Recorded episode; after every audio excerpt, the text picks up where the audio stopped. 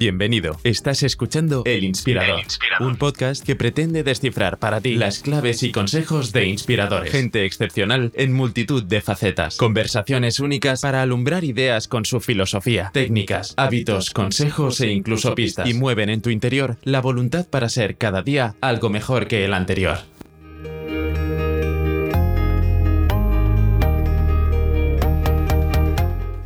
En 1951, Isaac Asimov publicaba el primer libro de una de sus famosas trilogías, Fundación.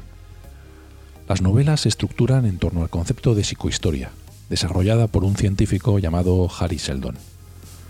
La psicohistoria es una ciencia ficticia que es una combinación de historia, psicología y estadística matemática para calcular el comportamiento estadístico de poblaciones grandes.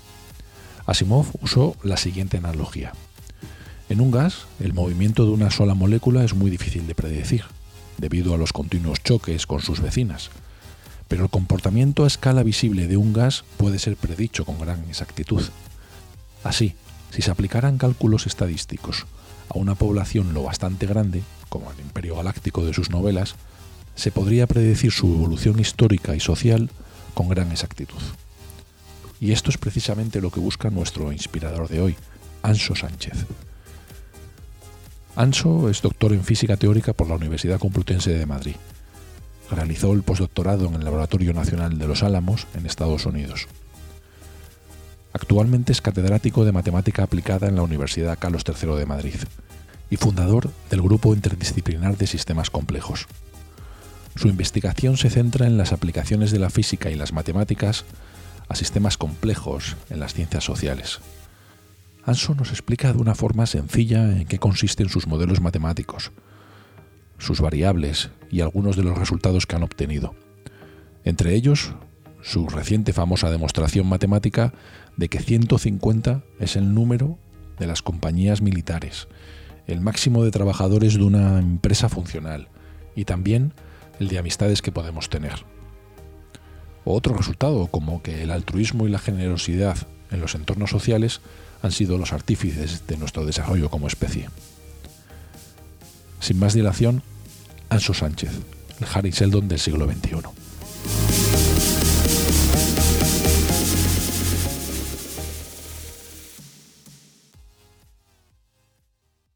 Bienvenido, Anso. Gracias por estar con nosotros. Un placer. Antes de hacerte unas reflexiones que me gustaría comentar contigo, eh, ¿serías tan amable de explicarnos cómo llegaste, sobre todo a dirigir el grupo interdisciplinar de sistemas complejos aplicado a ciencias sociales? ¿Cómo llegaste a este punto? ¿Estudiaste físicas? Estudié física en la Universidad Complutense de Madrid. Hice un doctorado en física teórica y física matemática. Uh -huh. eh, en una cosa mm, de ecuaciones derivadas parciales muy matemática, muy poco física. Y de ahí empiezo mi salto porque me fui de postdoc a Los Álamos, al Laboratorio Nacional de Los Álamos en Estados Unidos. Y ahí uno estaba expuesto a todo tipo de, de ideas y de maneras de pensar. Eh, no ortodoxas. Entonces yo seguí haciendo investigación, pero ya más aplicada en el sentido de que trabajaba en cosas de materiales, pero ya vas oyendo otras cosas. Aunque no está tan cerca, se nota el influjo del Instituto de Santa Fe de Sistemas Complejos. Hay mucha gente que está mixta en los dos sitios y hablas y vas teniendo ideas, digamos, un poco raras. Y nada, al volver aquí, pues fundamos el grupo y empezamos a pensar que había que hacer cosas pues, más interdisciplinares. Y lo siempre, una cosa lleva a la otra y aquí estamos.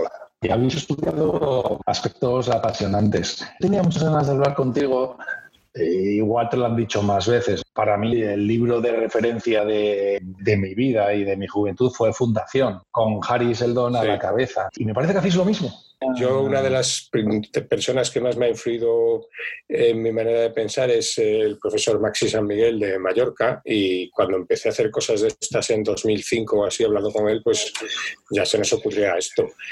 Eh, estamos muy lejos de la psicohistoria de, de Seldon, pero es lo que nos gustaría hacer. ¿eh? Bueno, por supuesto, deduzco que estamos muy lejos, ¿no?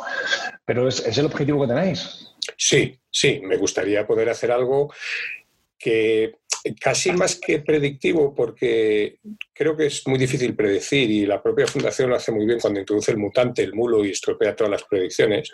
Mm. Sí que lo veo más como una herramienta para hacer experimentos sin molestar a nadie para tener un, simulador de la sociedad que me permita decir qué ocurre si meto este impuesto o qué ocurre si cobro por hacer esto o para ensayar políticas sin correr el riesgo de que sean malas y perjudiquen a la gente. Eso es lo que sí que me gustaría ser capaz de hacer. Entonces tú hablas de diseñar un sistema compacto con una serie de variables e introducir una serie de alteraciones a ver cómo reacciona ese sistema. Exacto, exacto. Eso es lo que me gustaría ser capaz de hacer, más que predecir el futuro, que lo veo imposible. Y desde luego, en el momento en que intentas Mm, tener en cuenta que cada persona es un mundo y que te pueden salir por cualquier lado, te van a estropear las predicciones. Por eso esto solo tiene sentido si puedes decir, bueno, pues si eh, em, pongo este impuesto, pues eh, la distribución de la riqueza es mejor. Yo no sé qué personas se van a hacer, van a salir de pobres o no, pero en general sí que sabré que más gente será menos pobre, por ejemplo.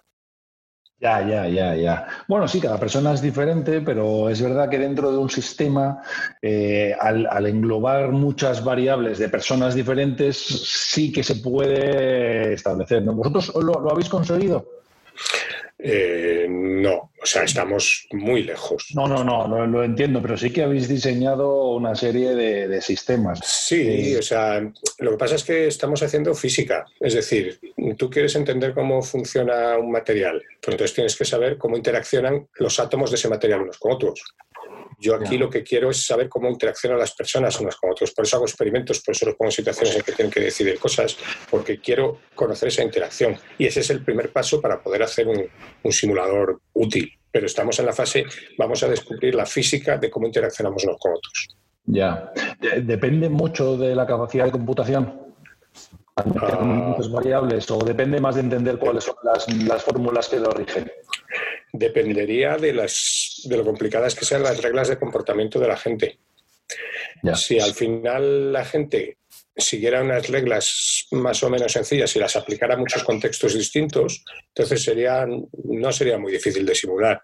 Pero si cada persona es un mundo y hace lo que le da la gana y lo que hace no se parece al vecino y tienes que tener tantos agentes como personas, pues entonces computacionalmente es imposible. Hemos escuchado tu charla en el BBV, que pondré el link en el episodio, y hablabas ahí del tamaño máximo de grupo de conocidos, de amigos, ¿no? De 150. Pero es verdad que, luego lo aplicas a, otro tipo de, de, entes, por ejemplo, las empresas. Entonces, tú argumentas que también para las empresas llega ese número de 150 empleados, empieza a ser poco gestionable. Sí, eh, y el motivo es que tenemos una capacidad eh, cognitiva limitada, eh, o dicho más coloquialmente, nos da el coco para lo que nos da. Entonces, en los cocos, los cerebros más o menos normales, pues pueden llevar cuenta de esas 150 personas o de un volumen de información que sea equivalente al que generan esas 150 personas. Entonces, cuando ya mi organización es muy grande y yo no les puedo seguir la pista a los empleados y yo realmente casi ni sé quiénes son, pues es un problema. O me invento una manera de gestionarla o no voy a poder controlarles a todos porque no me da la cabeza para más. Ya, lo que pasa con, con, todo. si tienes que hacer muchas tareas, pues tampoco puedes hacer infinitas tareas. Tienes que hacer unas pocas. Ya, sí, sí, por supuesto. Lo que pasa es que en el mundo de la empresa, al ser algo piramidal, lógicamente se puede compartimentar, es decir, tú puedes tener un departamento de 20 personas y ese director está en contacto con otros. Claro, pero fíjate, luego, luego el conocer a partir de ese número máximo, que a mí quizás lo que menos me importa, me interesa más la estructura de tenemos mm, muy buenos amigos, amigos, conocidos, etcétera. Si yo luego adapto la organización de mi empresa a esa manera que tenemos de organizar nuestras capacidades, nos va, nos va a ir mejor. Y esto, fíjate, curiosamente, hace un par de semanas me llamaron de una empresa en Estados Unidos, que no, voy a, no puedo decir quiénes son, pero para que tienen unos 500 empleados para que les ayude a pensar cómo organizarlos. Ya, ya, ya. De manera que socialmente se formen grupos que funcionen bien. ¿Y cuál es el trabajo que vas a hacer ahí, Anso? Pues de momento no, lo sé porque estoy leyendo cómo están organizados ahora. Ya, ya, ya. Estoy aprendiendo en dónde están. Y luego nos sentaremos a ver qué queremos y luego les aconsejaré o no. vas a introducir variables eh, sociales para ver cómo se comportaría la empresa o hasta ver... Claro, sobre todo porque eh, por la actividad de la empresa son gente que tiene que apoyarse unos a otros y entonces ahí claramente el factor social es importante. No es lo mismo que tú y yo tengamos que poner tornillos en un coche que no tenemos ni que hablarnos, que otras actividades que sí requieren interacción entre las personas. Entonces ahí tienes que tener en cuenta aspectos sociales. Y tienes que pensar cómo hacer los nexos de, para que aquello esté comunicado. Y sin sobrecargar a nadie. Claro, y todo esto que es a mí lo que me apasiona desde un punto de vista numérico. Sí, sí. Claro, un, desde un punto de vista empírico, no de un punto de vista teórico, empresarial, estrategia, de organización de recursos humanos. No, no, estamos hablando desde un punto de vista empírico. Claro, porque además yo siempre digo que yo no me quiero meter en el trabajo de nadie. Entonces, eh, eh, yo no sé gran cosa de organización de empresas. Yo ni siquiera he tenido una asignatura de organización de empresa. Entonces, eso la gente lo hace muy bien. Hay muy buenos managers, hay muy buenos coachings, hay muy buenos lo que quieras. Yo aporto otra visión y es otra visión basada en otras ideas con números que debería complementar a la otra. O sea, yo no quiero sustituir a nadie. Yo quiero aportar una visión que si se tiene en cuenta junto con la visión, digamos, estándar, pues puede a veces ayudar a que las cosas vayan mejor. Y no sé si es la pregunta correcta o está bien formulada. Eh, ¿qué, variables vas a utilizar para poder hacer ese diseño? Pues eh, de momento pensaría en, la historia de las interacciones entre la gente, en cómo se han ido comunicando en el pasado, porque la empresa tiene un canal de comunicación interno al que se puede acceder, eh, Mm, de momento habría que entender cómo han interaccionado en el pasado para identificar. Vas a medir, vas a medir el número de interacciones, el número de emails que han cruzado, el número de interacciones en esa que se han dicho o lo que se han dicho, qué tipo de interacción han tenido, si ha sido positiva, si no. Pero vamos, esto es la, documentación de cómo están ahora. Pero simplemente un empresario en Estados Unidos que también había visto mi charla al BBVA y me llamó y me dijo, oye, igual te interesa pensar sobre esto. Y dije, bueno, vamos a ver. Entonces, pero de momento estoy todavía en la fase de voy a analizar lo que me has contado a ver si creo que te puedo ayudar, porque puede ser que diga, mira, no, no veo por dónde puedo yo meterle mano a esto. Ya. Me gusta ser muy honrado en esto. Yo, si creo que no aporto nada, lo digo. Ya, ya, ya. Hablábamos antes de variables incógnitas como el mulo. Este COVID-19 ha sido uno de ellos, sin duda. Vamos, o sea. Sí, pero yo creo, yo creo que se ha saturado la población, ¿eh? porque he visto peticiones de ayuda con encuestas y similares pero a montones, o sea, a montones. Yo de hecho he estado en dos, en la mía y en otra, que, ah, que esa era muy interesante porque si querías reproducir un estudio que ya se había hecho hace 7, 8 años, volverlo a hacer igual ahora, a ver qué ha cambiado. Hombre, es que es tan, es que es tan jugoso, es tan tentador una situación así para estudiarlo que a mí todo lo que se haya hecho me parece poco, si te digo la verdad porque es un evento tan único que a mí que me gusta mucho la ciencia ficción, que siempre hablamos de situaciones límites, pues es, esta es una situación límite. He visto varios de tus estudios que cuando hablas de la modelización mediante sistemas complejos, de ciencias sociales, hablas mucho de altruismo, hablas mucho de generosidad. ¿Cómo se ven influenciado las ciencias sociales? ¿Crees que estas características tienen un impacto altamente positivo? ¿Cómo los habéis enfocado? Eh, a ver, eh, de hecho el, problema es el contrario, es decir, eh, la sociedad funciona porque hay un gran porcentaje de gente que es altruista, porque hay un gran porcentaje de gente que confía en los demás. si esto no fuera así, no podría salir a la calle, porque estarías pensando, leche, el primer tipo con el que me encuentre me va a matar tú estás confiado, sales a la calle, piensas que vas a poder ir a la tienda, no te va a engañar el de la tienda. Eh, puedes eh, eh, llamar a alguien que venga a tu casa a traerte un paquete y no te va a reventar la casa y te va a matar. Entonces, es al contrario, es decir, ¿por qué ocurre esto? Cuando si uno toma un punto de vista completamente darwinista, lo que deberías hacer es machacar al otro. Pero al final resulta que gracias a esa cooperación se establece un sistema, que es la sociedad, que es muy beneficioso para todos y que funciona sorprendentemente bien. Claro que tiene problemas y hay muchas cosas que van mal y, lo que quieras, pero la alternativa es la jungla. Y si no estamos en la jungla es porque la gente es cooperativa en su mayoría, porque es altruista, porque entonces eh, resulta que lo que intentamos entender es por qué efectivamente eso es así y, en qué medida es así, hasta dónde llega ese, comportamiento cooperativo. ¿A qué, conclusiones habéis llegado, Anso?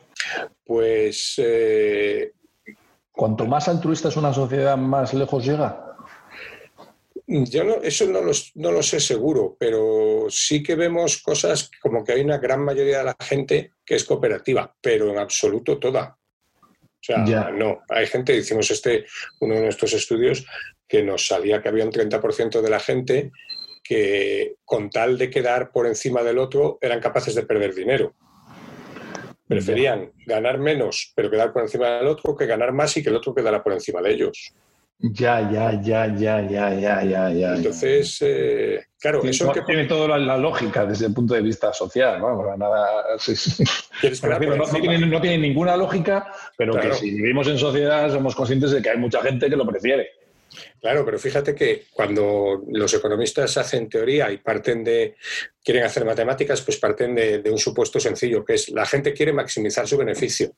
Es falso si tú quieres quedar por encima del otro perdiendo dinero, no quieres maximizar tu beneficio, quieres maximizar otra cosa, que será tu estatus social o lo que sea. Sí, sí, sí, sí, Entonces eso es lo que estamos entendiendo. ¿Cómo, eh, a, qué estímulos respondemos? No vamos solo a maximizar el beneficio, ni mucho menos. Ya. Pero son temas que se han abordado principalmente desde el punto de vista de la sociología, pero nunca desde las matemáticas aplicadas. Claro. a mí lo que me asombra, lo que me fascina, ¿no? De vosotros. Claro, lo que pasa es que, ¿qué es lo que hago yo luego? Yo luego intento hacer modelos de por qué la gente se comporta de esta manera. Entonces, eh, hay muchas propuestas, digamos, matemáticas que puedes utilizar. Pues la gente imita al que le va mejor, o la gente eh, imita a alguien al azar, o 40.000 otras opciones. Yo la que veo que normalmente funciona es algo que se llama aprendizaje por refuerzo, que es que cuando te va bien, repites lo que has hecho. Entonces, si yo coopero contigo y nos va bien, pues la próxima vez que te vea, pues se puede cooperar contigo. Y, eso, cuando uno lo mete en modelos de ordenador, pues es lo que mejor reproduce lo que observamos en el laboratorio. Más que voy a copiar a este que le va bien o... Ya, ya, ya, ya, ya. Entonces, ¿qué puedo aprender de esa manera? No solo si la gente se comporta de la manera X o Y, que solo mido en un experimento, sino intento dar el paso siguiente de cómo han llegado a comportarse de esa manera. Y eso sí que me lo van a decir las matemáticas. Yo tengo que poner ahí una regla de evolución de cómo se ha generado esa estrategia a la persona. Y eso es el paso que no es que no lo den, los sociólogos lo dan y de hecho esta idea es sociológica también, pero hasta que no le pones patas en forma de números o de un programa de ordenador, es muy difícil discutir seriamente sobre ella. Sí, porque los sociólogos son más historiadores, ¿no? analizan más y más antropólogos, más describir lo que ven y luego son buenísimos. ¿eh? Yo trabajo sí, sí, sí, no, no, no, cada uno su área, por supuesto. Que, que, me fascina, o sea, gente que se ha hecho unos curros de campo para sacar datos de los sitios más inverosímiles. Sí. Vamos, o sea, son gente muy buena. Pero formalizar un modelo en términos matemáticos ayuda a poderlo discutir con precisión. Ya, ya, ya, ya, ya, ya. Ya, ya lo entiendo. Sí que me habría gustado estar en la reunión o que tuvierais para clasificar a las distintos tipos de persona. Eso bueno, divertido. No, no, los clasificamos nosotros, se los enchufamos a un algoritmo de, de inteligencia artificial y los clasificó el algoritmo. ¿Qué ocurre? Que la clasificación que sacó el algoritmo tiene sentido, porque era muy fácil, él los agrupó y en cuanto los agrupó y tú decías, vamos a ver qué hacen estos. Pues esto lo que hacen es lo que yo te decía, quieren quedar por encima del otro. Pero el que los agrupó de entrada fue un algoritmo. Nosotros interpretamos después qué característica común tenía. Y vosotros le la etiqueta, Sí, sí. que, podía haber salido otros grupos que no los hubiéramos entendido. Y entonces, sinceramente, a mí eso no me sirve para nada, porque... ¿A vosotros le, metisteis una serie de características? Lo que habían hecho en nuestro experimento, las decisiones que habían tomado. Ya, ya, y los clasificasteis. Y, el, algoritmo, inteligencia, como lo queramos llamar, sí, sacó unas agrupaciones. Sí. Y esas agrupaciones que sacó, pues tenían sentido. Podían no haberlo tenido, pero lo tenían. Entonces fue cuando dijimos, aquí hay algo, esto, esto quiere decir algo. Recientemente eh, tuvimos un podcast con Enrique Dans, que es un activista del medio ambiente importante. ¿no? ¿Cómo encaja la ecología y el medio ambiente dentro de vuestros modelos o en los estudios que hayáis hecho? Pues eh, encaja mucho. O sea, nosotros eh, hacemos cosas que tienen que ver con cómo percibe la gente el riesgo del cambio climático, por ejemplo, y cómo eso afecta a sus decisiones. Hacemos experimentos sobre propuestas de instituciones para combatir el cambio climático. Lo que te decía antes de simular políticas, pues lo que hacemos es hacer un experimento con gente a ver si hacen esto o lo otro, pues si las cosas mejoran. Eh, intentamos ver cómo transmitir los mensajes de manera que calen. Eh, de hecho, a mí el cambio climático es uno de los problemas que más me preocupan. O sea, el medio ambiente es más que el cambio climático, pero tampoco me da a mí la vida para ocuparme de todo. Entonces, sí que cada vez tiene más peso en mi investigación el intentar entender cómo podemos hacer que la gente contribuya a que el problema no vaya a más y de hecho vaya a menos. Y eso te lo van a decir los experimentos y los modelos. Y vuestro trabajo sí que puede ir enfocado desde el punto de vista de analizar las consecuencias que puede tener en un sistema complejo de un, entorno social que se metan en variables de cambio climático. ¿no? Claro, y además, aquí hay otra vertiente, que es algo que cada vez cobra más importancia, que es lo que se llama ciencia ciudadana, que desde la Unión Europea se está apoyando mucho, que es que no solo quieras que la gente participe en tus experimentos y ya sean como el conejo de indias del laboratorio, sino que quieres llegar a que te ayuden a crear la investigación, quieres darles feedback de lo que pasa, quieres eh, educarles y decir, mira, pues ocurre esto, si haces esto, pasa lo otro. Entonces es, es dar un paso más allá de simplemente hago experimentos con personas, a los involucro en mi investigación e intento transmitir lo que hemos aprendido me gustaría agradecer tu tiempo enviándote un libro. Te voy a enviar, si te parece bien, una, edición original de, de, Fundación de Asimov de 1953. Me, ha, costado conseguirlo, ¿eh? Sí, sí, sí, sí. Pues te lo voy a agradecer mucho, desde luego. Está, en inglés, pero... Mejor, mejor. Ya, ya, ya. Y tiene pinta de estar un poco machacado, pero, pero oye, es que ese libro lo tienes que tener, tendrás mil versiones ya, eh, pero esa primera versión, esa primera edición te, puede gustar.